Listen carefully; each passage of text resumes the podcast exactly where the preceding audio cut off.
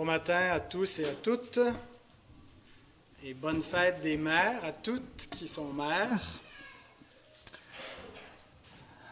Je suis persuadé que vous vous êtes préparés, à, disposés à écouter un message qui allait parler des mères, des mamans, quelque chose en lien avec la maternité peut-être mais euh, j'ai réalisé un petit peu trop tard dans la semaine que c'était la fête des mères dimanche et j'étais trop, euh, j'avais trop mis de temps déjà sur mon message et donc je poursuis sur l'Épître aux Hébreux, mais il y a quand même un lien à faire avec les martyrs de la foi et la fête des mères parce que très souvent, être mère, c'est le martyr.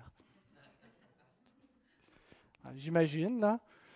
Je ne peux pas l'exprimer euh, de ma propre expérience, mais merci beaucoup, Justin.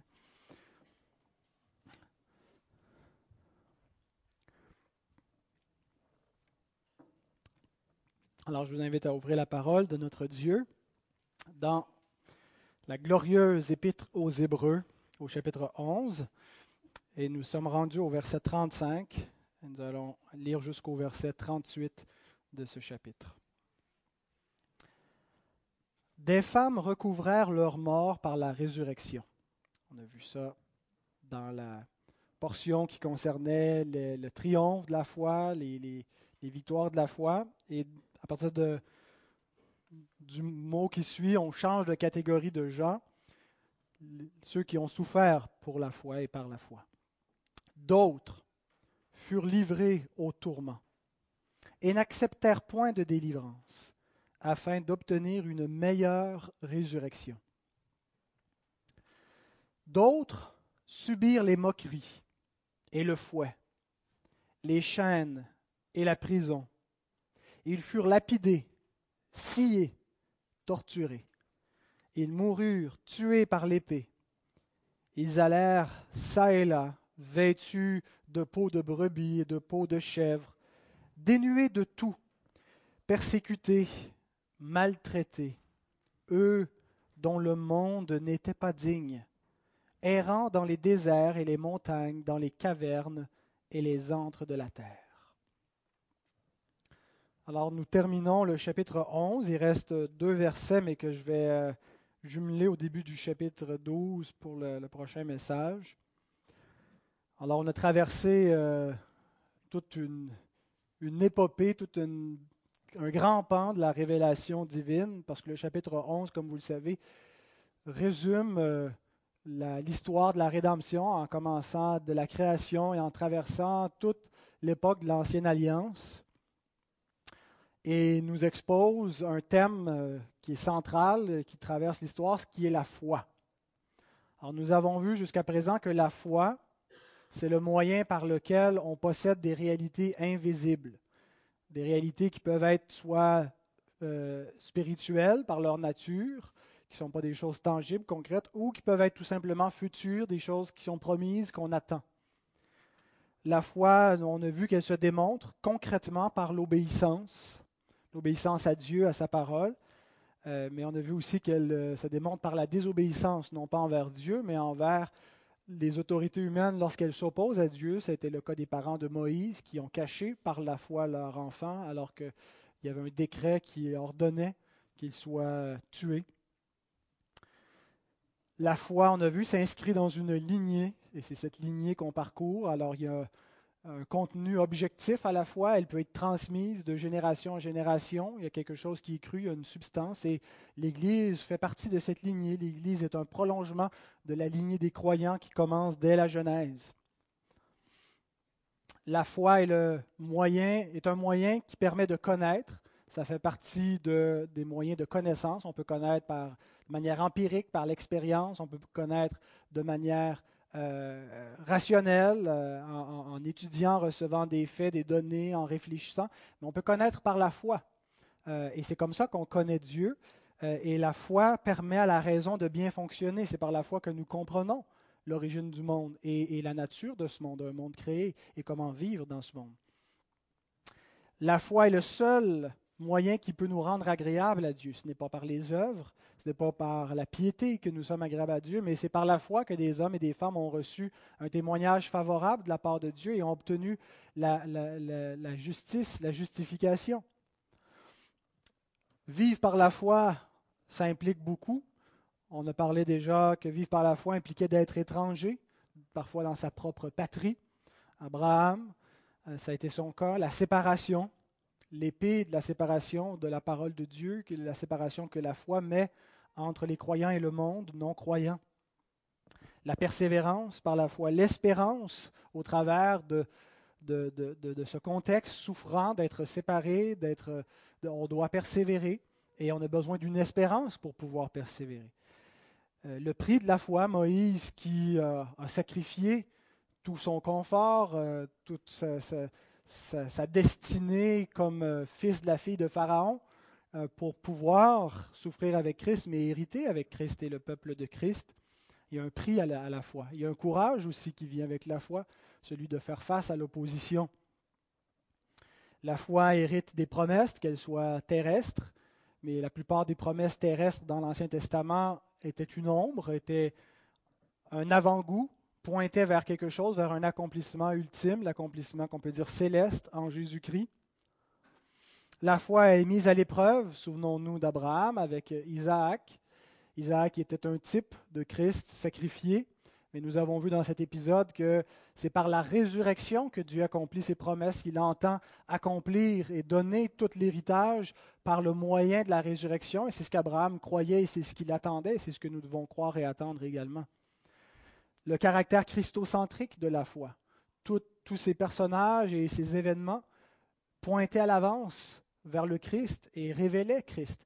Et, et la foi est centrée, l'objet de la foi. C'est le Christ lui-même, c'est en lui que nous croyons c'est par lui que nous, nous, sommes justifiés. Nous avons parlé du double effet de la foi. Croire, euh, les moyens de, rédemption que Dieu donne par la foi sont la rédemption des croyants, mais sont aussi la condamnation des non-croyants. Qu'on se souvienne de la sortie d'Égypte, le passage de la mer, et on a vu l'application euh, du Nouveau Testament, que nous répondons à la bonne odeur de sa connaissance, qui a un double effet, la même odeur qui donne la mort et qui donne la vie. Et on a parlé aussi de l'offensive de la foi dimanche dernier, que notre foi doit être conquérante, qu'elle n'est pas seulement sur la défensive ou passive dans l'attente seulement d'être sauvée, mais que nous passons à l'attaque, que nous prenons des armes spirituelles, que nous, il y a une conquête que Dieu a confiée à son peuple qui était physique, qui était charnelle dans l'Ancien Testament et qui est spirituelle sous la Nouvelle Alliance. Et nous sommes une armée spirituelle qui a reçu une mission de notre capitaine, allez, faites de toutes les nations des disciples. Alors nous luttons, nous militons par la foi. aujourd'hui, il n'y a rien de vraiment nouveau, mais on va examiner encore euh, la foi sous un dernier angle, celui des martyrs de la foi. Alors le texte que nous venons de lire en introduction euh, relate des martyrs de la foi, les martyrs de l'histoire de la rédemption. On est un petit peu moins familier avec eux. Euh, en tout cas, moi, c'était mon cas. Euh, on connaît généralement un peu mieux les martyrs de, l'histoire chrétienne, à commencer par Étienne, qui est souvent considéré comme le premier martyr chrétien, qui a été lapidé parce qu'il prêchait l'Évangile.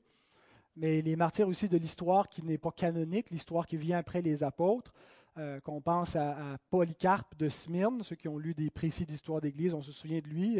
certains croient qu'il était même un, qui avait connu personnellement l'apôtre Jean. Euh, il a été brûlé à 86 ans à cause de sa foi. Et toute l'époque des persécutions qui venaient de l'Empire romain, qu'on pense à Ignace d'Antioche, à Justin, martyr, ce n'était pas son nom de famille, mais il a été retenu comme ça dans l'histoire à cause de, son martyr, et combien d'autres euh, avec lesquels on est plus familier, ces, récits qui nous sont rapportés.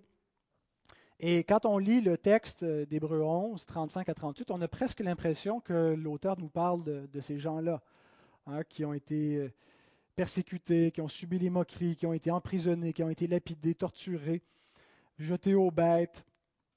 Et c'est ce que donc beaucoup de chrétiens des premiers siècles ont souffert. Les persécutions sous l'Empire romain, jusqu'à ce que le christianisme euh, soit, prennent tellement d'ampleur qu'ils deviennent éventuellement une religion d'État. Mais pendant les trois premiers siècles, ça a été de grandes souffrances.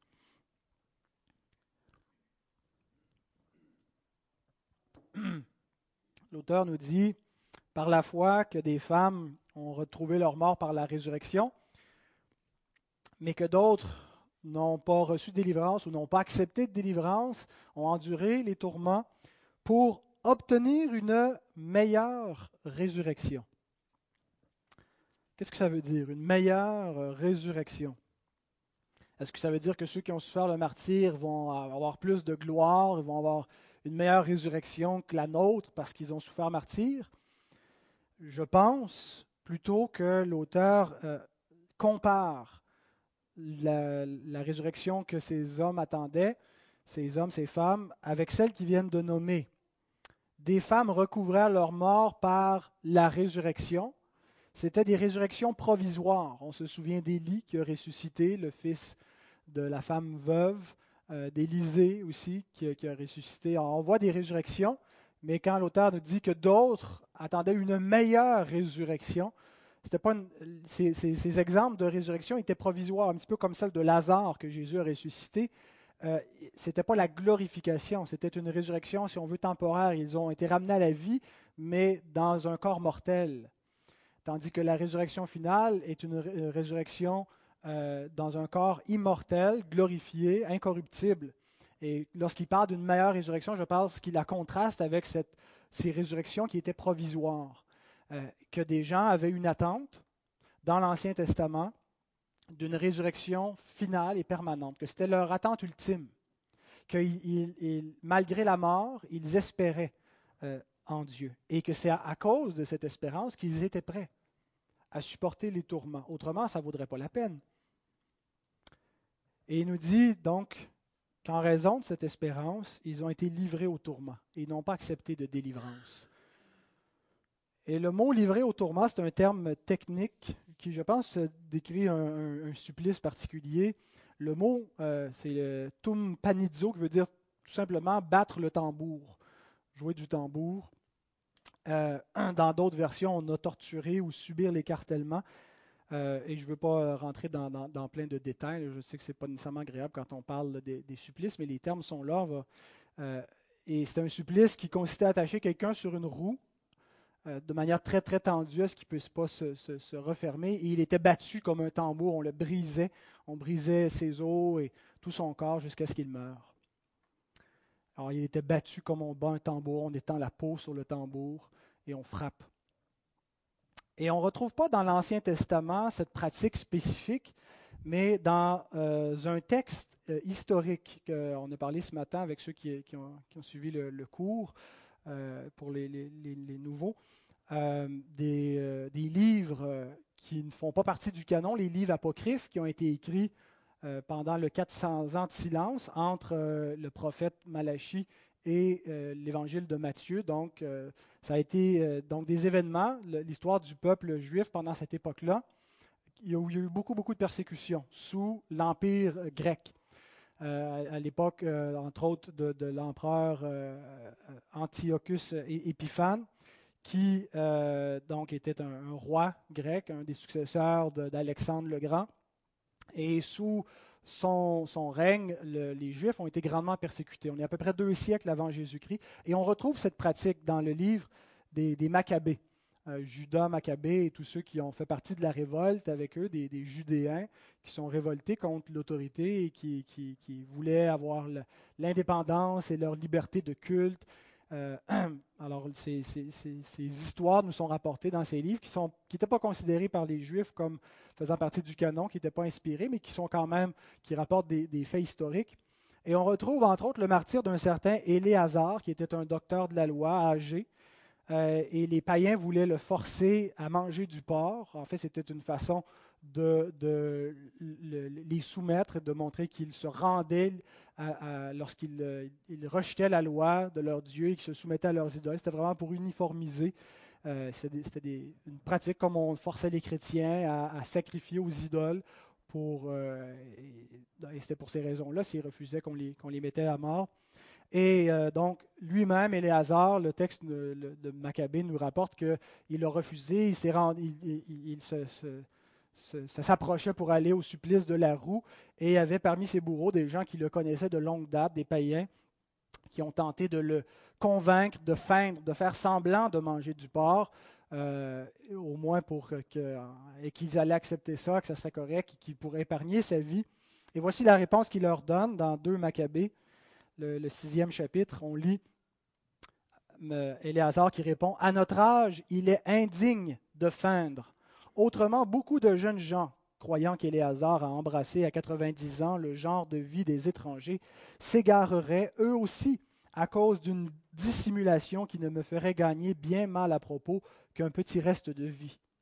Je ne ferais qu'attirer sur ma vieillesse souillure et déshonneur. Et quand même je me soustrairais pour le présent au châtiment des hommes, je n'échapperai ni vivant ni mort aux mains du Tout-Puissant. En quittant donc maintenant la vie avec courage, je me montrerai digne de ma vieillesse, ayant laissé aux jeunes le noble exemple d'une belle mort, volontaire et généreuse, pour les vénérables et saintes lois. Ayant prononcé ces paroles, il alla tout droit au supplice de la roue. Alors c'est, ils attaché et il est mort sous les coups. Le chapitre qui suit dans le livre des Maccabées nous rapporte le martyr de sept frères avec leur mère. C'est la fête des mères. Excusez-moi de cet exemple un peu macabre. Où on force à tour de rôle ben, ces, hommes à abandonner la loi, à délaisser les commandements de Dieu, à fléchir le genou devant les idoles. Et l'un des frères, probablement le plus aîné, s'oppose et rejette l'ordre de l'empereur. Et on lit dans le chapitre Que vas-tu apprendre, que vas-tu demander et apprendre de nous? Nous sommes prêts à mourir plutôt que de transgresser les lois de nos pères. Le roi, devenu furieux, fit mettre sur le feu des poêles et des chaudrons. Dès qu'ils furent brûlants, il ordonna de couper la langue de celui qui avait été leur porte-parole, de lui enlever la peau de la tête et de lui trancher les extrémités sous les yeux de ses frères et de sa mère. Lorsqu'il fut complètement mutilé, il commanda de l'approcher du brasier, respirant encore, et de le faire passer à la poêle. Tandis que la vapeur se répandait autour de la poêle, les autres, avec leur mère, s'exhortaient mutuellement à mourir courageusement. Ils disaient, Le Seigneur Dieu voit. Et en vérité, il a compassion de nous. Comme Moïse l'a annoncé par le cantique qui proteste ouvertement en ces termes, et il aura pitié de ses serviteurs. Et à tour de rôle, on voit chacun des sept frères mourir dans la foi. Et ce qui est intéressant, c'est les paroles qui nous sont rapportées. Junior, euh, si c'est vrai, comme on dit, le, texte ne fait pas partie du canon. Mais euh, je vous cite quand même les paroles que chacun, que, quelques-uns auraient dit, parce que je pense que l'auteur avait ces hommes en tête lorsqu'il nous parle, qu'ils ont refusé une délivrance, parce qu'à chaque fois, on leur offre d'être épargnés du supplice, de renoncer. Et ils n'ont pas grand-chose à faire, manger une petite bouchée de porc et s'ils vont comme ça montrer qu'ils abdiquent leur foi, qu'ils renoncent aux lois de l'Éternel, qu'ils reconnaissent l'autorité de l'empereur et de ses dieux. Et à chaque fois, ces hommes refusent et, mettent leur foi en Dieu et leur espérance dans la résurrection. On lit, donc je vous en cite quelques-uns, Scélérat que tu es, tu nous exclus de la vie présente, mais le roi du monde, parce que nous serons morts pour ses lois, nous ressuscitera pour une vie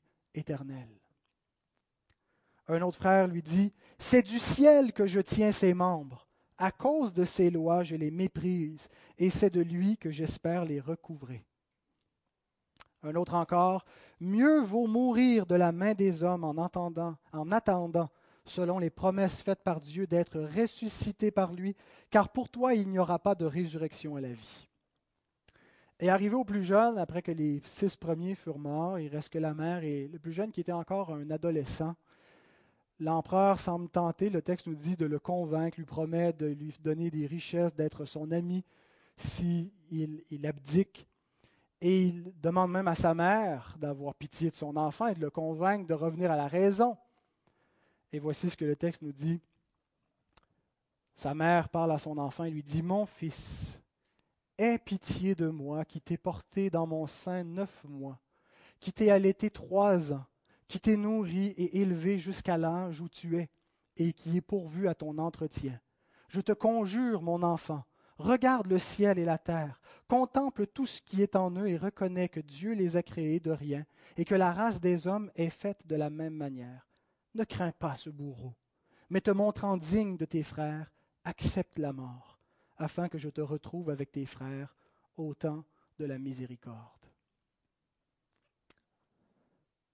Moi, je trouve ça approprié pour la fête des mères. Des femmes recouvrèrent leur mort par la résurrection, d'autres furent livrées au tourment et n'acceptèrent point de délivrance afin d'obtenir une meilleure résurrection.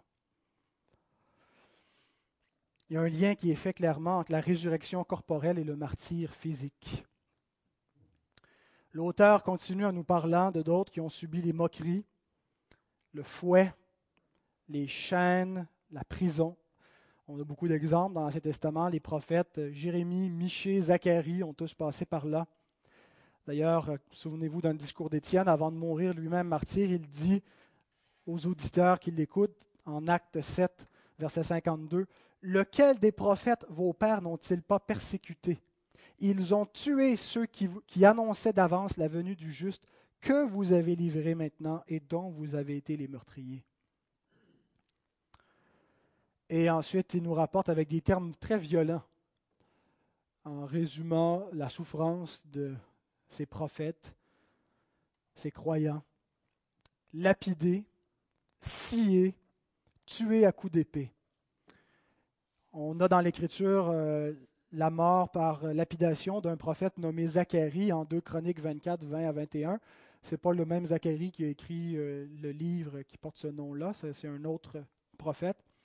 On a la tradition, c'est pas dans l'Écriture, mais la tradition euh, des Juifs rapporte que Jérémie aurait été lapidé par son peuple en Égypte, que Ésaïe aurait été scié en deux.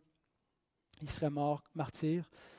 Euh, d'autres ont été tués par l'épée. Vous vous souvenez, juste avant, dans la, section qui précède le triomphe ou l'offensive de la foi, on a vu que certains échappèrent au tranchant de l'épée par la foi. Maintenant, ça nous dit que d'autres sont morts à coups d'épée. Ce qui est intéressant, c'est que les deux c'est par la foi. Ils échappèrent par la foi, ils sont morts par la foi, coup d'épée. Il y a plusieurs éventualités. La foi n'a pas que, seul, un seul issue. Ultimement, euh, il, y a, le même issue pour tous, mais on peut souffrir ou triompher aussi dans la même foi. Et on a ensuite la description d'une vie en exil, une vie euh, où on fuit, on se cache, où on est forcé à vivre dans la pauvreté, des souffrances qui sont longues, qui durent des, années, toute notre vie parfois, l'isolement social. Et quand on lit euh, ces récits, ça nous donne l'impression qu'on est un petit peu loin de leur réalité, n'est-ce pas? Ce matin, assis confortablement, en dimanche, dans nos beaux vêtements, dans la liberté de culte qui nous a été chèrement acquise par le sang de plusieurs avant nous, on a parfois de la difficulté à s'identifier avec ce texte qui nous est rapporté parce que ça ne représente pas exactement la réalité quotidienne qu'on vit.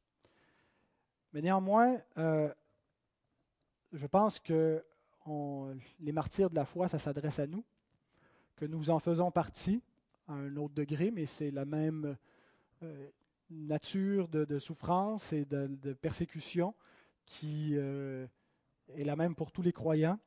Et j'aimerais tirer six bénéfices de l'exemple des martyrs pour nous. Six leçons qu'on peut euh, appliquer, retirer. Et je ne prétends pas que c'est exhaustif, il pourrait y en avoir d'autres, mais c'est celle que, le texte m'a inspiré. Alors, premièrement, lorsqu'on regarde ces exemples, les, martyrs nous rappellent que la foi amène des souffrances.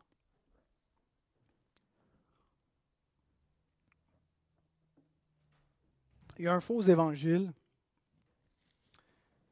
qui existe, qui est prêché, qui dit Viens à Jésus et tous tes problèmes vont être réglés. Viens à Jésus, tout va rentrer dans l'ordre.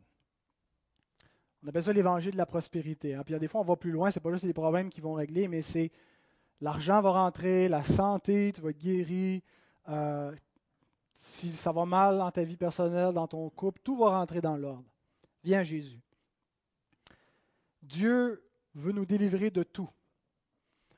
Euh, s'il y a des problèmes dans notre vie, c'est parce que euh, on n'a pas vraiment la foi, c'est parce qu'on n'a pas vraiment confiance en Dieu, c'est parce qu'on ne sait pas comment utiliser les, ressources spirituelles que Dieu met à notre portée, parce qu'il veut nous délivrer d'absolument tout. Dieu ne veut pas que ses enfants souffrent, ne veut pas qu'il y ait de la peine, il ne veut pas qu'ils soient dans la misère de quelque façon. Et c'est un faux évangile. L'évangile ne dit pas cela. L'évangile dit, viens à Jésus et tu seras pardonné de tes péchés et tu auras la vie éternelle. L'évangile concerne la mort de Christ et le sens de sa mort pour nous. Il est mort pour nous racheter de nos péchés, non pas pour nous délivrer de toutes les misères, pour nous racheter de la colère de Dieu, nous donner la vie éternelle. Et le monde est tellement opposé à cet évangile parce que le diable est opposé à Dieu. Et il est opposé à la bonne nouvelle de Dieu que le monde va causer beaucoup de souffrance à ceux qui croient cet évangile et qui espèrent cet évangile et qui le gardent. Les souffrances ne viennent pas directement de l'évangile. Ce n'est pas l'évangile qui vient avec un lot de souffrances. Les souffrances qui accompagnent l'évangile sont provoquées de la collision entre la lumière et les ténèbres, entre la parole de Dieu et celle de l'ennemi, entre l'Église et le monde. Et c'est donc la résistance d'un monde opposé à Dieu qui persécute les enfants de Dieu dans le monde. Et c'est de là que viennent les souffrances. Et l'Évangile n'est pas une rédemption de ces souffrances. En fait, l'Évangile vient avec tout ce lot de souffrances. Et c'est important de s'y attendre, parce que si ça ne fait pas partie des choses qu'on si on n'est pas averti, on dit un homme averti en vaut deux, si on n'est pas averti, bien on risque d'être déstabilisé lorsque viendra des souffrances à cause de l'Évangile. Et on peut abandonner. Souvenez-vous de la parabole du, semeur. Semeur qui est sorti pour semer. On a trois exemples de terres infertiles, dont une euh, où la, bonne semence de la parole de Dieu ne prend pas racine, là, le sol peu profond, elle pousse aussitôt, mais dès que survient une tribulation, une épreuve à cause de la parole qui est, entrée dans la vie de cette personne, eh bien, la, la plante se dessèche, elle meurt, faute de racines. C'est les persécutions, c'est la souffrance qui nous prennent par surprise. Alors, euh, on ne sait pas quel degré de souffrance nous subirons à cause de notre foi, mais on sait qu'il y en aura. Et je pense que c'est pour ça que Pierre fait cette déclaration dans sa première épître, chapitre 4, verset 12. Bien-aimés, ne soyez pas surpris, comme d'une chose étrange qui vous arrive de la fournaise qui est au milieu de vous pour vous éprouver. L'exemple des martyrs nous rappelle et nous montre à quel point la fournaise peut devenir ardente. Que ce n'est pas quelque chose qui doit être inattendu, mais que ça fait partie du lot des croyants. Alors, le premier bénéfice, c'est un rappel que la foi amène des souffrances. Le deuxième, c'est un rappel que c'est Dieu qui délivre des souffrances. Lorsqu'on regarde l'exemple des martyrs, on se dit jamais je serai capable. Hein, c'est le genre de récit qui nous terrorise. Quand on est un enfant, on entend ça, ça laisse une impression très, très, très, très profonde, marquée. Je sais que Caroline, mon épouse, elle a été habitée presque toute, sa, vie par cette crainte de devoir passer par le martyr. Et est-ce qu'elle serait capable? Est-ce que, sous la menace, elle ne renierait pas la foi? On se dit qu'on ne serait pas capable. Et puis on se console avec des versets qui nous disent que Dieu ne permettra pas ça. Par exemple, 1 Corinthiens 10, 13 nous dit Aucune tentation ne vous est survenue qui n'ait été humaine. Et Dieu qui est fidèle ne permettra pas que vous soyez tentés au-delà de vos forces. Alors on se dit, ben, c'est seulement pour certains, le martyr, Dieu le réserve pour les plus forts. Mais avez-vous noté la suite du verset? Le même verset continue en disant, mais avec la tentation, il préparera aussi le moyen d'en sortir afin que vous puissiez la supporter. L'Écriture n'entend pas que c'est en nous-mêmes qu'on va trouver le courage et la force de traverser la souffrance qui vient à cause de la foi. Les martyrs non plus n'étaient pas capables de passer au travers humainement. En fait, ce n'est pas humain ce qu'ils ont dû traverser. Comment est-ce qu'ils ont pu supporter Où ont-ils trouvé le courage pour ne pas abdiquer? Avec la tentation, il préparera aussi le moyen d'en sortir afin que vous puissiez la supporter. Il y a une seule chose à faire dans nos épreuves. Et je suis conscient que la plupart d'entre nous n'auront probablement pas, à moins qu'il y aurait des, un changement de situation globale majeur dans notre contexte actuel euh, au Québec et en Occident, on n'aura probablement pas à souffrir ce genre de choses. Ça ne veut pas dire qu'il n'y a pas de souffrance associée à la foi, même dans un contexte de liberté de conscience, de liberté religieuse. Et les souffrances qu'on vit associées à notre foi nous font prendre conscience que nous sommes faibles, que nos ressources sont minimes, que nous nous décourageons facilement, que nous nous épuisons, que nous craignons plein de choses. Et on a une seule chose à faire lorsqu'on prend conscience de ça, c'est de se confier en Dieu.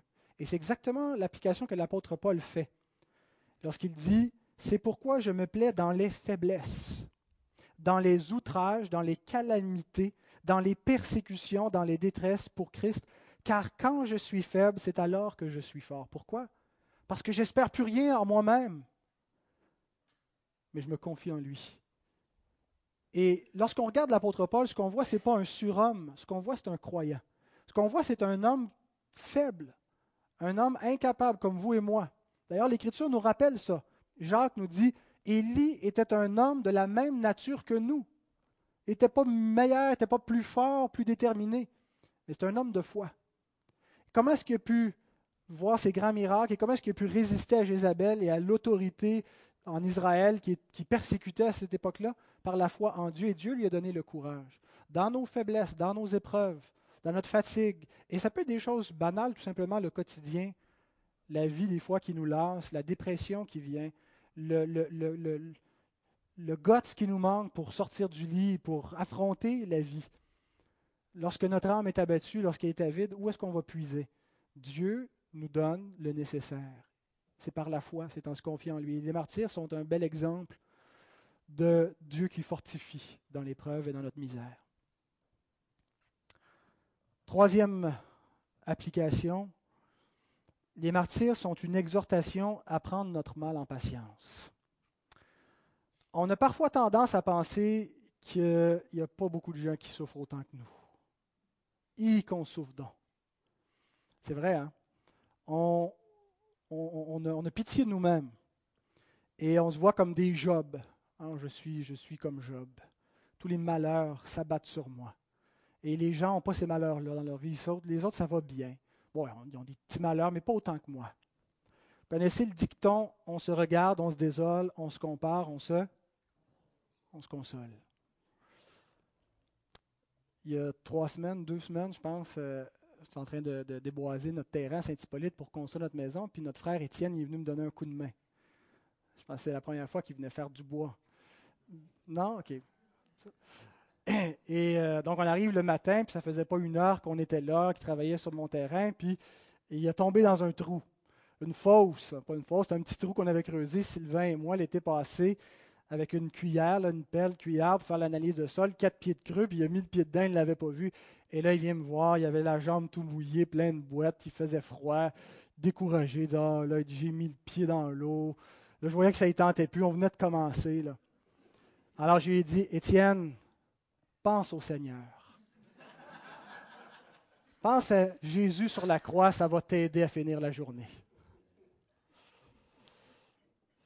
En fait, c'est exactement ce que l'auteur de l'Épître aux Hébreux nous dit. Hein.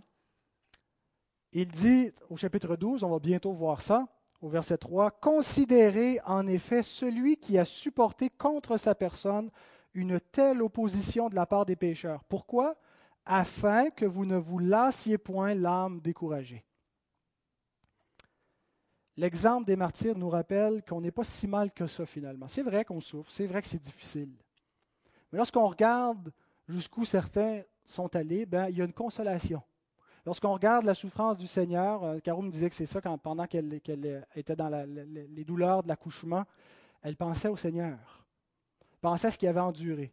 Et ça nous encourage parce qu'on sent une forme de solidarité. On n'est pas les seuls et d'autres ont passé par pire.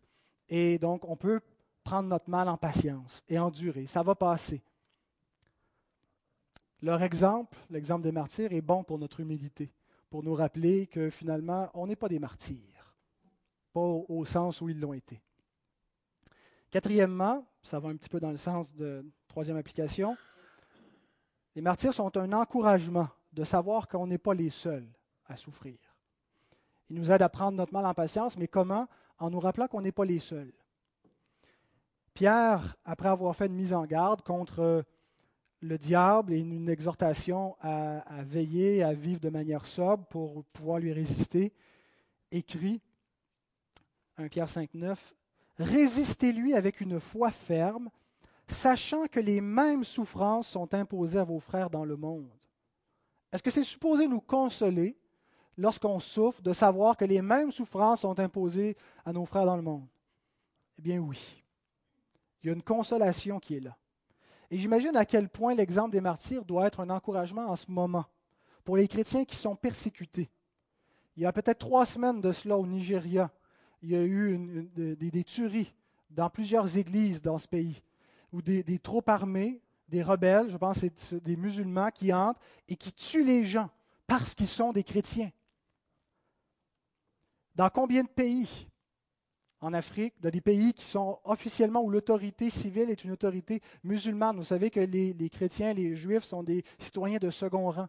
Ils n'ont pas les mêmes droits, ils sont persécutés, ils sont euh, régulièrement mis à mort pour leur foi. En Chine, on se réunit clandestinement, on est caché. En Corée du Nord, au Pakistan. Alors si pour certains, dont nous, les martyrs semblent quelque chose qui appartient au lointain passé, bien pour d'autres, c'est une réalité bien présente. Et lorsqu'ils lisent cette exhortation, pour eux, ça sonne quelque chose qu'ils vivent, qu'ils connaissent. C'est un encouragement de savoir qu'ils n'ont pas été les seuls, qu'ils ne sont pas les seuls à souffrir, et de voir comment les autres ont traversé ça. Ils prennent courage en voyant les autres qui sont morts pour leur foi. Alors rappelons-nous que l'Écriture a été écrite pour, pour, pour tous ceux-là aussi qui souffrent, et l'Église a toujours souffert dans différents contextes, à différentes époques et va continuer jusqu'à la fin. Cinquièmement, les martyrs sont un rappel de ce qui est essentiel dans la vie. Pour le monde, ce qui est essentiel, c'est le confort. C'est d'être heureux, d'être en santé. D'ailleurs, quand on souhaite les, vœux à la bonne année, hein, c'est la santé, c'est tout ce qui compte. Atteindre nos buts, le plaisir, consommer. Et le monde considère ces choses absolument essentiel à la vie. Et l'homme est prêt à sacrifier plein de choses pour obtenir ses buts, ses objectifs, même leur propre vie. Hein, c'est pour ça qu'on est pour l'euthanasie dans le monde, parce que la vie ne vaut pas la peine d'être vécue si on n'a pas le confort, si on n'a pas le bonheur, si on n'a pas la santé. Alors on sacrifie toutes sortes de choses pour les idoles. Et frères et sœurs, si si, nous considérons ces points-là, l'argent et notre confort et tous ces, aspects-là comme essentiels à notre existence, eh bien nous sommes mondains. Nous sommes idolâtres. Pour les chrétiens, ces choses sont bonnes, ne sont pas mauvaises en elles-mêmes. C'est une bonne chose le confort. Dieu nous donne toutes choses avec abondance afin que nous en jouissions. Pas pour que nous les considérions comme absolument essentielles à notre existence. Pour les chrétiens, la chose la plus essentielle à l'existence, c'est de vivre pour la gloire de Dieu. Et rien ne doit compromettre ça. On ne doit pas sacrifier Dieu pour le confort de notre vie, mais être prêt à faire l'inverse, prêt à sacrifier le confort de notre vie pour la gloire de Dieu. Un jour, un homme demande à Jésus, c'est quoi la chose la plus importante, le plus grand commandement? La chose la plus fondamentale de l'existence, ce qui ne doit absolument pas être négligé, ce qui est totalement essentiel. C'est ce que voulait dire sa question, là, j'extrapole. Voici la réponse de Jésus. Matthieu 22, 36 à 38. Ben, d'abord la question, Maître, quel est le plus grand commandement de la loi Jésus lui répondit, Tu aimeras le Seigneur, ton Dieu, de tout ton cœur, de toute ton âme, de toute ta pensée, c'est le premier et le plus grand commandement. les martyrs nous démontrent avec puissance cette vérité, que même leur vie, leur propre sécurité n'était pas plus important que Dieu, et n'ont pas aimé leur vie au point de refuser de mourir pour Dieu. Mais c'est réciproque, vous savez, parce que Dieu nous a aimés au point de mourir pour nous. Et c'est encourageant de lire ça, de ce rappel de ce qui est essentiel dans la vie. Parce que lorsque ce qui est essentiel, ça nous arrive tous parfois où dans nos cœurs, ce qui est essentiel, c'est notre confort, c'est notre santé, c'est notre bonheur. Mais lorsque c'est ça qui est l'essentiel, c'est très frustrant. Parce que ce sont des, éléments qui ne sont pas garantis. Des éléments qu'on poursuit, qu'on n'atteint pas toujours, qui nous échappent, qu'on a pour un temps, qu'on perd. Les voleurs perdent des dérobes l'érosion du temps fait que tous ces objectifs-là se détruisent. Et si c'est là notre richesse, nous la perdons. Mais lorsque c'est Dieu qui est notre trésor, lorsque notre confiance est en lui, nous avons un bonheur assuré. Nous avons une âme qui est rassasiée, qui était une soif qui est étanchée. Paul dit Philippiens 1.20, Christ sera glorifié dans mon corps avec une pleine assurance, soit par ma vie, soit par ma mort. C'est le but de sa vie. Et qu'est-ce qu'il ajoute après ça? Car Christ est ma vie et la mort m'est un gain. Posons-nous la question, c'est quoi l'essence de ma vie? Qu'est-ce qui est essentiel? Pourquoi est-ce que je vis? Pour qui est-ce que je vis? Est-ce que c'est pour mes relations, pour euh, une relation d'amour pour mes enfants. Tout ça est bon. Et je ne veux pas du tout communiquer l'idée que c'est mauvais, mais c'est mauvais si ça devient une idole. Si c'est plus essentiel que Dieu. Si on est prêt à sacrifier Dieu pour préserver tout le reste, nous devons être prêts à sacrifier tout le reste pour demeurer fidèles à Dieu et l'aimer de tout notre cœur. Et lorsque nous atteignons cet état, si on peut parler comme ça, lorsque Christ est notre vie, la mort devient un gain. Nous devenons en quelque sorte invincibles. Il n'y a plus rien qui peut nous dépouiller. Qu'est-ce que me ferait un homme? Pourquoi est-ce que je craindrais quoi que ce soit? Qu'est-ce qui peut m'arriver? Mon réconfort, c'est que j'appartiens corps et âme à Dieu. Et rien ne peut me séparer de l'amour de Dieu. Absolument rien, aucune créature. C'est ce qu'on va lire tantôt dans notre temps de louange, Romains 8, 38 à 39. Alors l'exemple des martyrs est une exhortation à se détacher des choses passagères et périssables pour nous attacher à notre Dieu qui est éternel et qui est essentiel. Et pour y arriver, il y a une seule chose. C'est pas premièrement la discipline, c'est pas de se lever tôt, lire la Bible, de venir à l'église, c'est par la foi. C'est par la foi que Dieu a été un trésor plus grand que tous les trésors de l'Égypte et que tout le reste. C'est en croyant véritablement cette parole que nous entendons en ce moment, Dieu nous parle, et nous devons croire et être persuadés. Croire et obéir, croire et faire tous nos efforts pour mettre ça en pratique et mettre en priorité, pour réaliser que si ce n'est pas une réalité dans nos cœurs, de demander à Dieu, Seigneur, fais que je, je puisse vraiment obéir à ce commandement, de t'aimer avant toute chose, de tout mon cœur, de toute mon âme, de toute ma pensée, que je sois prêt à tout sacrifier avant de t'abandonner.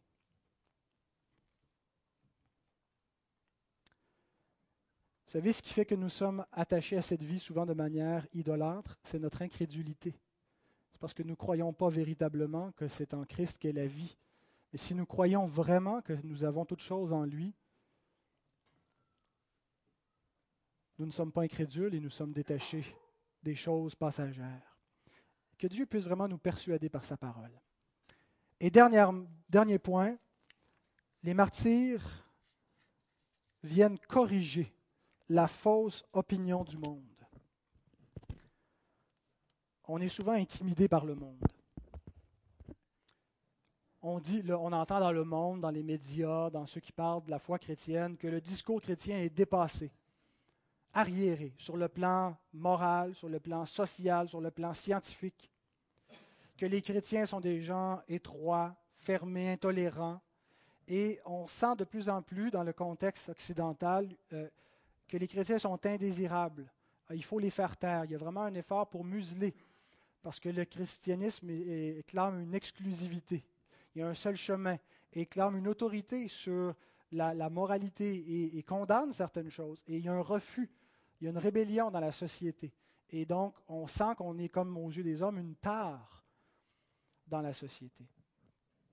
Et on vit l'isolement social, exactement ce qui nous est décrit. Pas littéralement, mais c'est une même réalité à un autre niveau. Ils allèrent ça et là, dénués de tout, maltraités, errant dans les déserts et les montagnes. Un isolement, isolés du monde, rejetés par le monde. Frères et sœurs, croyez pas ce mensonge. Les chrétiens, c'est-à-dire le mensonge que les chrétiens ne sont pas dignes du monde, que leur message n'est pas bienvenu sur la place publique, que ce qu'ils disent est faux, que c'est mauvais, que ça divise, que c'est, mauvais pour l'estime, que c'est, que c'est un, message qui, ne représente pas l'amour et la vérité. L'exemple des martyrs nous montre que c'est exactement l'inverse qui est vrai. Eux, dont le monde n'était pas digne. Hébreu 11, 38. Ce n'est pas les croyants qui ne sont pas dignes du monde, c'est le monde qui n'est pas digne d'eux. C'est Dieu qui le dit. En persécutant les croyants, le monde se condamne lui-même. Il se déclare indigne.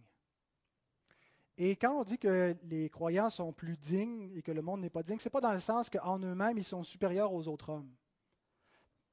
Un simple auditeur entend cette parole, il va trouver que c'est absolument arrogant et prétentieux de dire que le monde n'est pas digne de nous.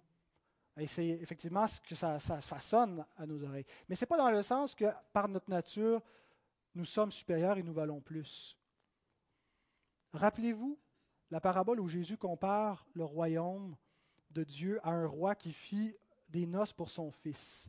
Il envoie des invitations à tout le monde. Et tout le monde se trouve des excuses pour refuser, rejeter l'invitation. Remarquez ce que Jésus déclare. Matthieu 22, verset 8. Alors il dit à ses serviteurs, les noces sont prêtes, mais les conviés n'en étaient pas dignes. Ce n'est pas une dignité en raison de notre propre personne morale. La dignité d'un homme, c'est par la foi qu'il obtient devant Dieu, parce que c'est par la foi que nous sommes trouvés justes aux yeux de Dieu, que nous sommes déclarés justes. Parce que par la foi, la justice du Christ nous est imputée. Il existe en fait un seul homme digne, duquel le monde n'était pas digne, même nous, c'est le Fils de Dieu, un seul juste. Mais par la foi, la valeur de cet homme nous est attribuée. Elle est collée sur nous. Dieu nous voit comme il voit Christ. Et cette invitation est lancée à tous les hommes, mais en la rejetant, ils se déclarent eux-mêmes indignes. C'est dans ce sens-là que le monde n'a pas été digne des croyants, comme ils n'ont pas été dignes du Christ. Ils ont rejeté le juste, comme il rejette ses ambassadeurs. La prédication de la croix est une folie pour ceux qui périssent. C'est une folie pour Antiochus Épiphane de voir ses frères refuser de manger un petit bout de porc, être prêts à subir les plus les plus grandes souffrances, les plus atroces souffrances pour rester fidèle à Dieu, pour rester fidèle à la parole de Dieu, croire l'espérance de la résurrection, attendre la promesse de l'Évangile. La prédication de la croix est une folie pour ceux qui périssent, mais pour nous qui sommes sauvés, elle est une puissance de Dieu. Ne voyez-vous pas comment l'Évangile a été une puissance pour les martyrs, leur donner un courage extraordinaire pour subir tous ces fléaux ils ont démontré par leur foi la puissance de l'Évangile. Que la prédication de la croix soit une même puissance pour nous, afin que nous soyons, nous aussi, des martyrs de la foi. Vous savez ce que veut dire le mot martyr? Témoin. Les témoins, ceux qui ont vu, ceux qui ont cru. Marturéo, témoigner, ceux qui ont témoigné. Cessez de témoigner, on va vous tuer. C'est la vérité. Voici la vérité, nous la transmettons, nous l'avons reçue par la foi et nous proclamons par la foi ce message, cet évangile de la croix. Martyrs, ils ont été témoins. Que nous puissions, nous aussi, expérimenter la puissance de l'évangile de la croix.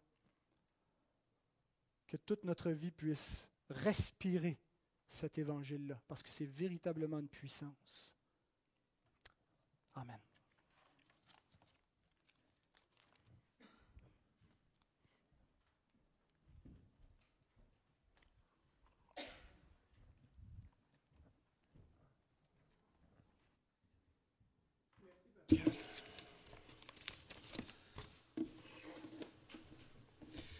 Je vais inviter sa chorale. On va se lever debout. Dans le J'aime l'éternel